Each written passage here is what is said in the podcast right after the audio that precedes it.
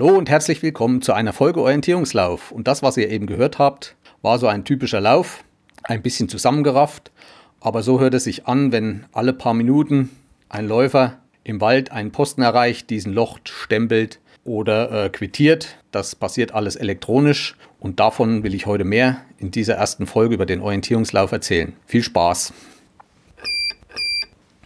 Doch bevor ich beginne, möchte ich euch noch ans Herz legen, äh, in dieser Folge besonders die Show Notes oder die Infos, die ich unten in den Podcast eingefügt habe, zu nutzen. Ich versuche zwar alles so gut wie möglich zu beschreiben, aber äh, manches lässt sich halt durch ein Bild besser darstellen als durch die Sprache. Also, wenn ich darauf hinweise, immer mal in den Show Notes auf meiner Seite www.derbreidenbacher.de Folge 003 nachschauen und da sind dann auch einige Bilder und Abbildungen über bestimmte Sachen, die man zum Orientierungslauf braucht, dargestellt. Es gibt auch Links zu verschiedenen anderen Seiten und da kann man sich noch mehr Informationen zu dieser Sportart einholen. Der Orientierungslauf ist ein Sport, bei dem es nicht nur um die Schnelligkeit und um das schnelle Laufen geht, sondern auch um schnelles Denken.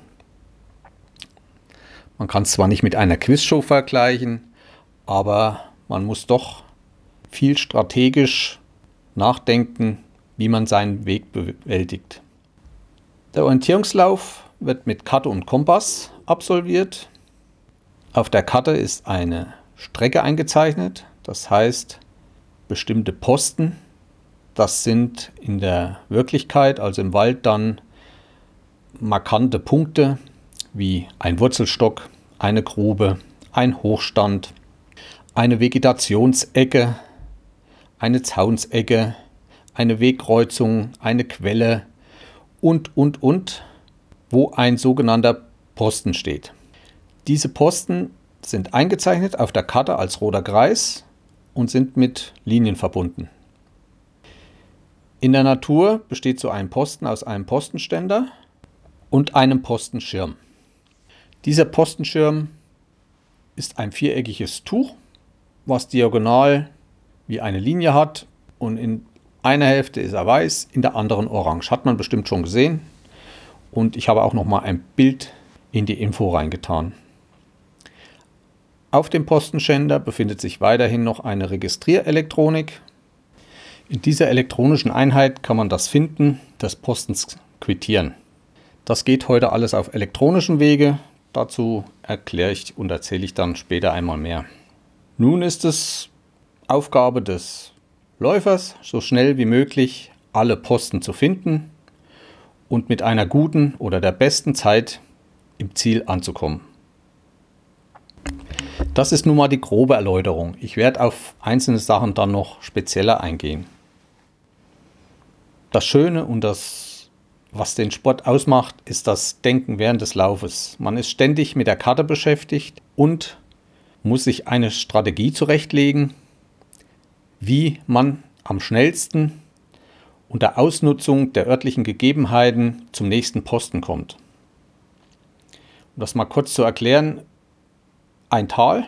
Auf der einen Seite an dem Posten bin ich jetzt, auf der anderen Seite des Tals befindet sich der nächste Posten. Laufe ich jetzt unten im Tal durch und drüben wieder hoch oder geht nach links oder rechts das Tal auf einer Ebene zu durchqueren. Also wo das Tal fast endet, braucht man nicht runter, kann man einen kleinen Bogen laufen und ist dadurch, hat zwar eine weitere Strecke, aber kann dort viel flüssiger laufen das schnell auszumachen, um zum nächsten Posten zu kommen, das ist eigentlich der Reiz mit an der Sportart. Eine weitere Faszination, welche der Orientierungslauf auch besonders auf mich auswirkt, ist, man lernt den Wald anders kennen. Da wir kreuz und quer, also durch Büsche, äh, durch Hochwälder, durch, über Wiesen, Felder wir entdecken Sachen im Wald, die vom Weg aus oft nie zu sehen sind oder die andere nie zu sehen bekommen. Da stehen plötzlich im Wald tolle Felsformationen, an die man sonst beim normalen Wandern nicht rankommt. Und entdeckt andere Sachen, tolle Fluss, Flussläufe, schöne Fleckchen Erde. Das ist für mich halt immer wieder strebenswert und deswegen mache ich diesen Lauf eigentlich sehr gerne. Diese Landschaften. Und dann diese Vielfältigkeiten. Alleine in Deutschland gibt es so viele verschiedene schöne Wälder und, und Landschaftsgebiete. Jeder hat so sein eigenes. Im Harz läuft es sich anders wie, wie bei uns zu Hause im Thüringer Wald oder wir sind schon gelaufen im Spreewald, im Siegerland, ob das an der Ostsee ist, im Ruhrpott, im Erzgebirge. Wir sind gelaufen im Tiergarten Berlin, in der sächsischen Schweiz, in Bayern, um Regensburg, Miethaching, Coburg hat auch sehr schöne Wälder und auch eine sehr schöne Stadt, in der man sehr schön laufen kann, bis hoch zur Burg. Es gibt so viele Vereine, auch wenn die Sportart nicht so populär ist, doch über ganz Deutschland verteilt, sodass man doch eine große Auswahl an Wettkämpfen im ganzen Jahr hat, wo man hinfahren kann. Überall findet dieser Sport statt und jede Gegend hat ihre Reize. Aber die Orientierungsläufer laufen nicht nur in Deutschland, sondern meistens so in den Sommerferien. Geht es dann auch in andere Länder wie die Schweiz, Slowenien und Hauptlaufgebiet, wo der Orientierungslauf, diese ganze Sportart eigentlich herkommt, aus Skandinavien. Und dort finden unwahrscheinlich viele Wettkämpfe statt. Und Skandinavien kann man sagen, ist das der Volkssport Nummer eins, wie bei uns in Deutschland der Fußball. So findet in Skandinavien der Orientierungslauf statt. Es gibt dann auch richtige Vereine, die Vereinshäuser haben, wie bei uns am jedem Fußballplatz ist ein Vereinshaus. So steht auch dort bei denen irgendwo im Wald ein Haus. Äh, und man kann sich dann mal Orientierungslaufkarten dort ausborgen und kann dort in Wald und wie gesagt sehr viele. Auch eines der größten Orientierungsläufe findet in Schweden jedes Jahr statt. Der geht über fünf Tage und hat so zwischen 12.000 und 18.000 Teilnehmer jedes Jahr. Das schwankt auch ein bisschen, kommt immer auf die Gegend drauf an. Und da geht es auch von Südschweden bis nach Nordschweden. Die Norweger veranstalten Läufe, die Finnen. Also da hat man viele Möglichkeiten, auch den Urlaub äh, sich schön zu gestalten. Aber auch davon werde ich in einer der nächsten Folgen mehr erzählen.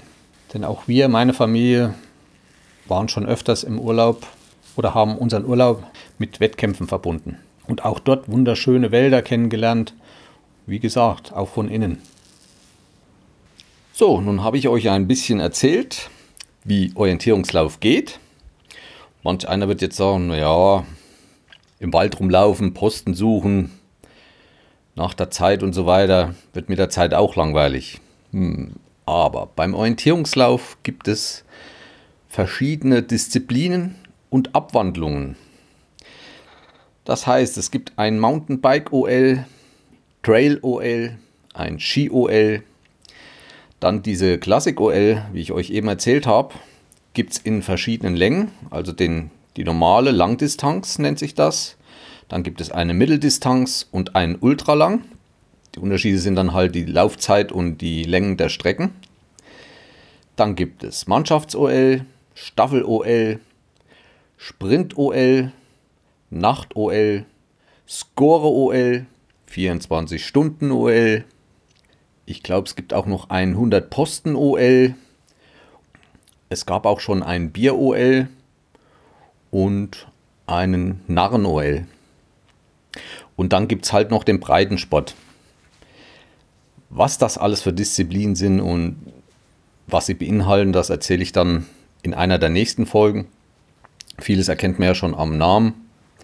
Ich will nur mal kurz drauf eingehen. Zum Beispiel der Sprint-OL ist zurzeit äh, der am populärsten ist. Der wird in, meistens in Innenstädten ausgeführt. Wir sind dabei schon gelaufen, letztens erst im letzten Monat in Güstrow. Wir sind schon in Regensburg gelaufen, in, in Hannover und zum Beispiel auch unter anderem ähm, bei Duisburg im Landschaftspark Duisburg Nord. Das ist ein altes Hüttenwerk, was zu einer industriellen Kulturfläche umgebaut wurde. Es gibt dort äh, Klettergarten, es gibt einen Wasserturm, in dem man heute tauchen kann. Und es gibt dort eine Alpenvereinshütte vom Alpenverein. Das soll, glaube ich, die westlichst gelegene Hütte des Alpenvereins sein. Ja, man kann sich da vielfältig beschäftigen. Man kann da auf diese Hüttentürme hochklettern und in diesen alten Anlagen rumsträuchen. Also ich kann das auch nur jedem empfehlen. Der Park ist rund um die Uhr geöffnet und hat auch keinen Eintritt jetzt, bis auf, äh, wenn mal Ausstellungen dort stattfinden und so weiter. Dort findet übrigens auch jedes Jahr äh, ein großer Fotoevent für Landschaftsfotografen, glaube ich, statt. Ich verlinke das mal unten in den Infos. da könnt ihr mal schauen. Und da ist ja auch ein Veranstaltungskalender. Ja, auch dort gibt es eine Orientierungslaufkarte und auch von diesen Orten wie Hannover, Regensburg, so von den Innenstädten gibt es dann spezielle Orientierungslaufkarten, aber da komme ich dann bei einem anderen Mal, gehe ich da näher drauf ein. Weiterhin ist das Schöne am Orientierungslauf, er ist international. Das heißt, es gibt ein, eine Föderation, also die IOF, das ist die International Orientierung Federation. Ich verlinke das auch nochmal unten in den Infos. Und wie ich schon gesprochen habe von den Karten, diesen Orientierungslaufkarten, diesen Spezialkarten, die sind auf der ganzen Welt gleich. Die haben eine einheitliche Darstellung und auch äh, äh die Postenbeschreibung und alles, was dazugehört, ist weltweit einheitlich. Also ich kann ohne große Sprachkenntnisse nach Schweden fahren oder nach Australien und kann dort an einem Orientierungslauf teilnehmen und habe da keine Probleme. Das ist alles dasselbe. Die Abbildung, die Höhenlinien, dieselben Farben und, und zum Beispiel im Wald, die Hochstände sind ja gekennzeichnet oder Gruben, die haben alles dieselben Symbole auf der Karte wie in Deutschland. Und das ist auch das Schöne an diesem Sport, dass man doch rund um die Welt überall dort seinen Sport ausüben kann. Ja, auch international führend ist, sind wie ich schon gesagt habe, die Skandinavier. Daher kommt auch der Sport. Aber in den letzten Jahren haben auch zugelegt die Schweizer, die inzwischen auch äh, Weltmeister stellen und so weiter. Auch äh, weltweit gibt es ähm, Weltcupläufe für die Spitzensportler, also für die Elite oder ähm, Profisportler in Anführungsstrichen. Also Verbände, die das Geld haben, können ihre Läufer dann halt das ganze Jahr über betreuen und die können sich nur dem Sport halt dann widmen. Und das ist halt zurzeit ziemlich gut in der Schweiz gegeben und halt in den skandinavischen Ländern sowieso. Aber stark sind auch Österreich und die Tschechei, die doch äh, in diesen Wettkämpfen vorne mitmischen können. Deutschland ist das noch nicht so weit, wir sind auf dem Weg, aber wie gesagt, bei uns fehlt so ein bisschen das Geld, um zum Beispiel ein Gesamttrainer für Deutschland oder so äh, ständig beschäftigen zu können. Das eine sind die Weltcupläufe und die Weltmeisterschaften der Spitzenleute, aber auch so ab ein Alter 35 oder so gibt es dann Weltmeisterschaften der Senioren. Ich weiß, mit 30 gehört man noch nicht zu den Senioren. Das sind aber die Altersklassen, die dort laufen können. Und da kann eigentlich jeder Orientierungsläufer weltweit teilnehmen. Und 2012 war zum Beispiel auch eine Weltmeisterschaft nach vielen Jahren mal wieder in Deutschland und zwar im Harz. Vielleicht hören einige aus dem Harz zu und können sich erinnern, wo so viele bunte Männlein durch den Wald gelaufen sind. Ein Wettkampf, dieser Sprintwettkampf, fand damals auch in Bad Harzburg statt, in den Parkanlagen und auch in der Innenstadt. Vielleicht kann sich der eine oder andere daran erinnern. Und wie gesagt, da kann jeder dran teilnehmen. Es gibt da keine äh, Qualifikation vorher im Land oder so. Und so reisen viele der deutschen Sportler auch jedes Jahr äh, durch die ganze Welt. Das reicht äh, von Australien, Brasilien, Italien, Frankreich, Irland. Und 2012 war halt die WM auch hier in Deutschland.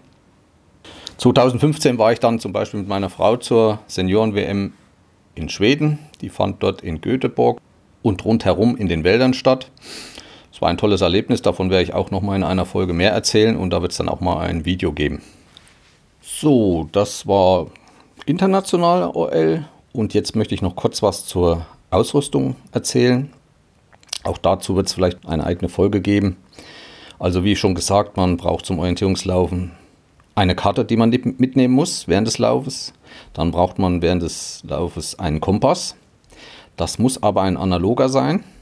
Es gibt da für den Orientierungslauf spezielle Daumenkompass, aber auch normale Handkompen. Also es darf kein GPS-Gerät oder sowas mitgenommen werden oder elektronischen Kompass. Und als drittes braucht man eine Postenbeschreibung. Die Postenbeschreibung sagt schon, die beschreibt den Posten mehr. Also ihr müsst euch das so vorstellen, wenn ihr eine Lichtung habt und am Rand von einer Lichtung steht ein Posten. Da steht dann auf der Beschreibung, ähm, welche Himmelsrichtung dieser Posten auf der Lichtung steht.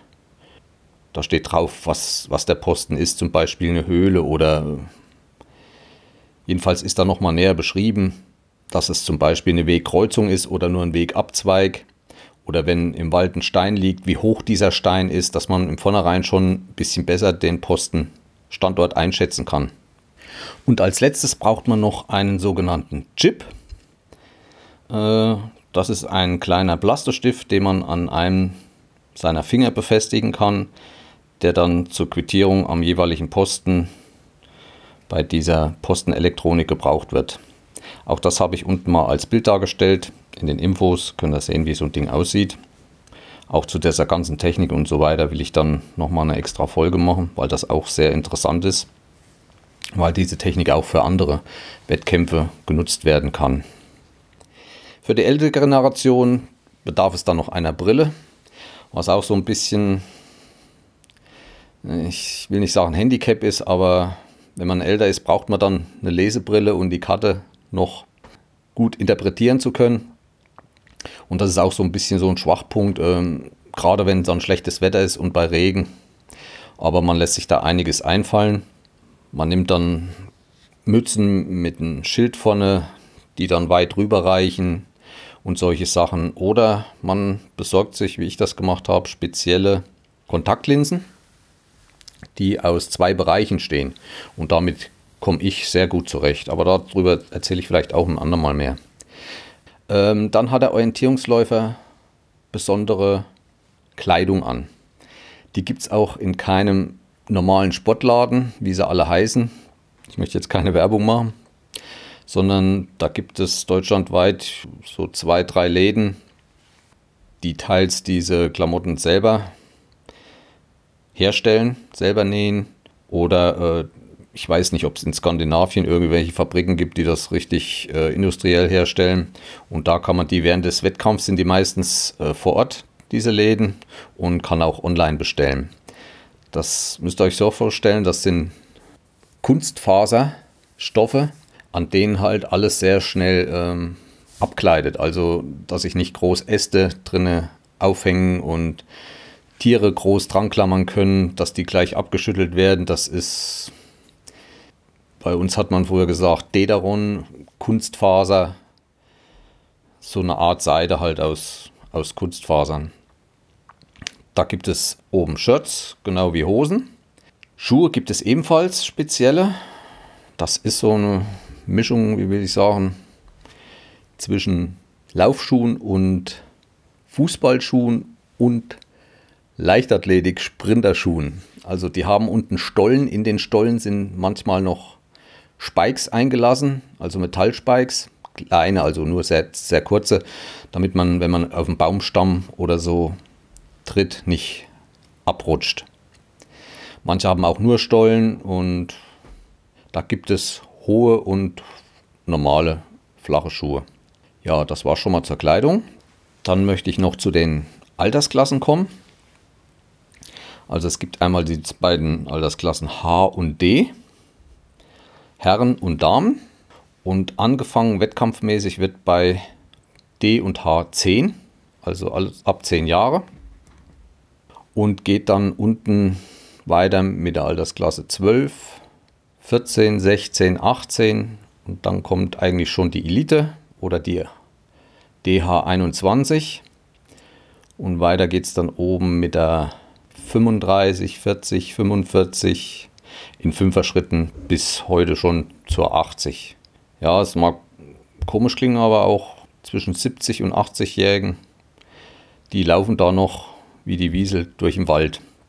Bei diesen Altersklassen sieht es dann so aus, dass jede Altersklasse jeder Läufer der Altersklasse dieselbe Strecke hat. Damit da auch ein bisschen Gleichberechtigung reinkommt. Also alle von der D16 laufen alle dieselbe Strecke, haben dieselbe Länge und auch dieselbe Anzahl von Posten und auch dieselben Posten. So, nachdem ich nun alles erzählt habe, was man zum Orientierungslauf braucht und welche Altersklassen es gibt und sonstiges, will ich mal kurz einen Wettkampfablauf beschreiben. Beim OL ist es so, also der klassische OL beginnt immer mit Zeitstarts. Das heißt, es gibt eine Nullzeit. Das ist meistens eine volle Stunde, so 10 Uhr, 11 Uhr, 9 Uhr. Und ab dieser Nullzeit zählen dann die Zeiten, die auf den Startlisten stehen für die einzelnen Wettkampfteilnehmer. Also wenn einer die Startzeit 06 hat, dann weiß er, dass das, wenn jetzt die Nullzeit 10 Uhr ist, dass das 6 Minuten nach 10 ist. Und so weiter. So kann sich jeder ausrechnen, wann er ungefähr dran ist.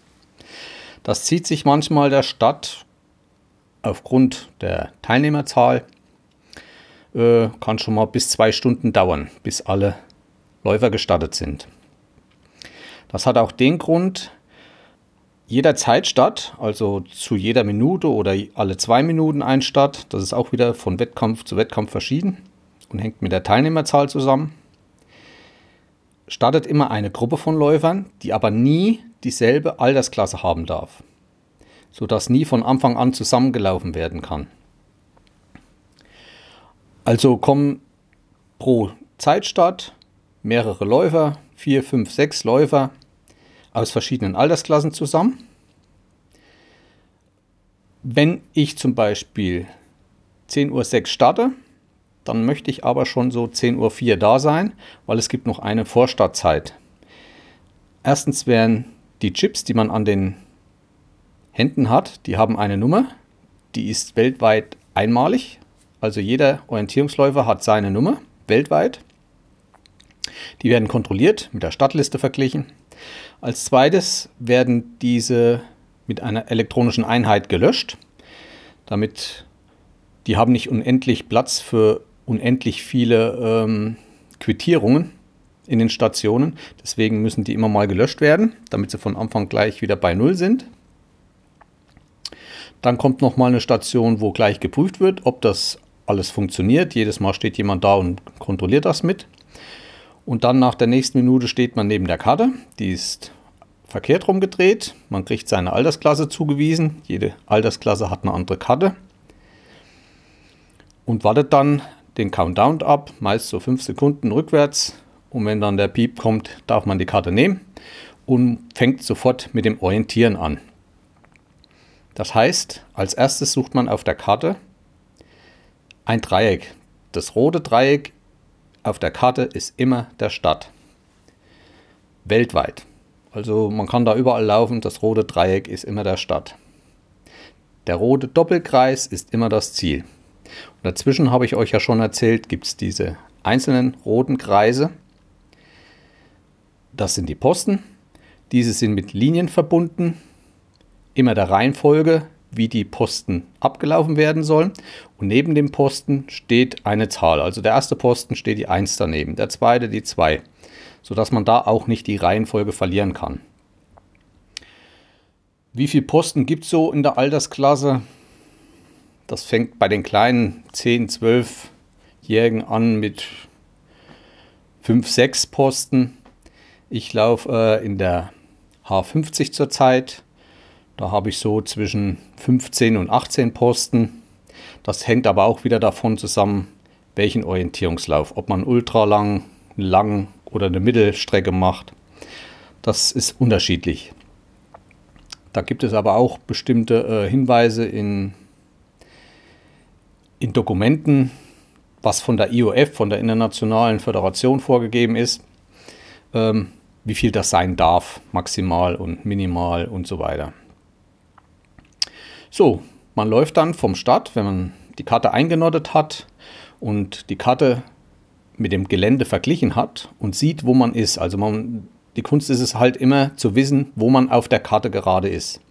Läuft man los äh, zum ersten Posten ist man an diesem angekommen, hat ihn gefunden oder hat dorthin orientiert. Wir suchen ja nicht und wir finden auch nicht. Ist ja nicht wie Ostern. Dann steht auf diesem Posten nochmal ein Code. Das ist auch wieder eine Zahl 33, 66, 58 und so weiter. Dieser Code steht auf der Postenbeschreibung. Also auf der Postenbeschreibung steht der erste Posten auf der Karte, Posten 1. Auf der Postenbeschreibung Posten 1 hat den Code. Ist das und das Objekt. Das sollte man immer vergleichen, weil man nie weiß, ist man wirklich an diesem Posten. Nur anhand des Codes bekommt man mit, jawohl, das ist er.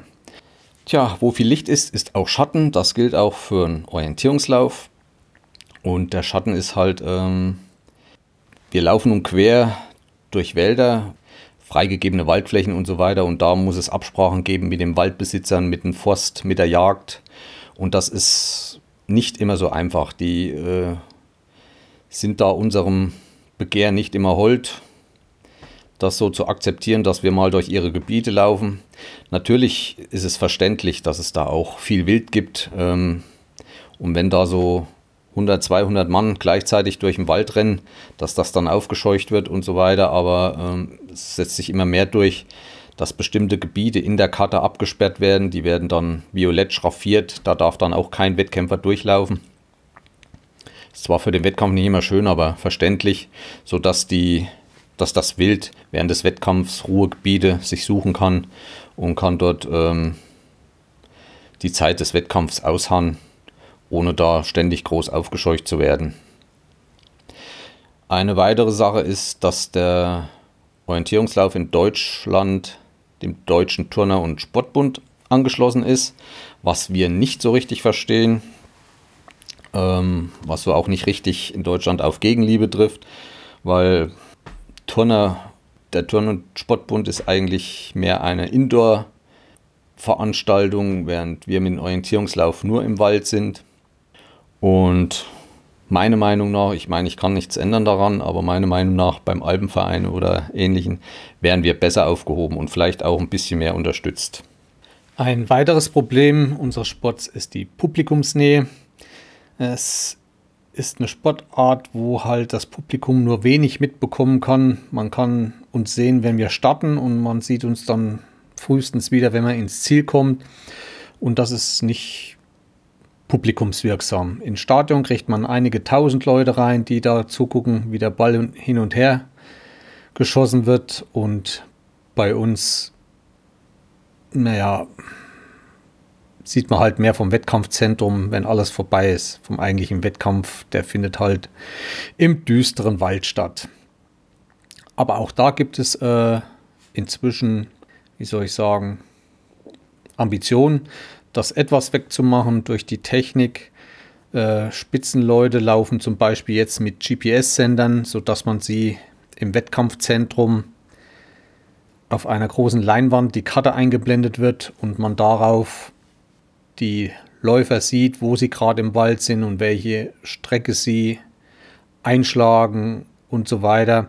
Das erfordert natürlich wieder eine abgesicherte Zone, wo die ganzen Wettkämpfer reinkommen, die diese Leinwand nicht sehen dürfen. Das sind alles so Probleme, die noch weiterhin gelöst werden sollen, aber dank der Technik ist da schon einiges möglich. Inzwischen gibt es auch sogenannte Funkposten, das heißt am Posten ist wie noch eine Antenne dran, die ins Ziel funkt, wer gerade seinen Chip in diese Dose gesteckt hat, sodass man da auch immer unterwegs noch während, schon während des Wettkampfes sehen kann, welche Zeit einer der Spitzenläufer zum Beispiel zu diesem Posten gebraucht hat und ein Konkurrent, welche Zeit der an diesem Posten gehabt hat. Und darum kann man schon erkennen ungefähr die Geschwindigkeiten die gelaufen werden und wer letztendlich Sieger wird. Das wird dann immer im Wettkampfzentrum auch moderiert durch einen Ansager. Und damit kriegt man doch schon vieles von der Wettkampfatmosphäre und vom eigentlichen Wettkampf mit.